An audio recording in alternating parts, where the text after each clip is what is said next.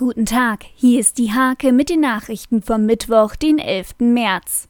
Die Wirtschaftsschau Reburg-Lockum am 21. und 22. März wird wegen des Coronavirus abgesagt. Damit folgen die Veranstalter der Empfehlung des Gesundheitsministeriums, Veranstaltungen mit mehr als 1000 Teilnehmern nicht stattfinden zu lassen.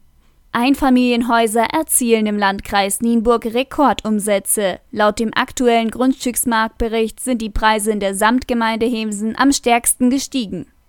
Dank Sponsoren kann die Neuauflage der Verkehrswachtaktion Sicher zur Schule für Vorschulkinder starten. In den kommenden Wochen gibt es jeweils eine eigene Broschüre für die Kids und deren Eltern. TuS Drakenburg-Trainer Lars Büsing wird beim Bezirksligisten im Sommer in sein zweites Jahr gehen. Als neuer Co-Trainer übernimmt Mark Jamieson, der aktuell für RW Esdorf-Leseringen kickt.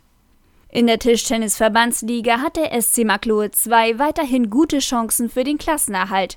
Gegen Alten siegten Olaf Mindermann und Co. mit 9 zu 6. Mit 12 Punkten hat das Team bei einem Spiel mehr, drei Punkte Abstand auf die gefährdete Zone. Diese und viele weitere Themen lest ihr in der Hake am Mittwoch oder unter www.diehake.de.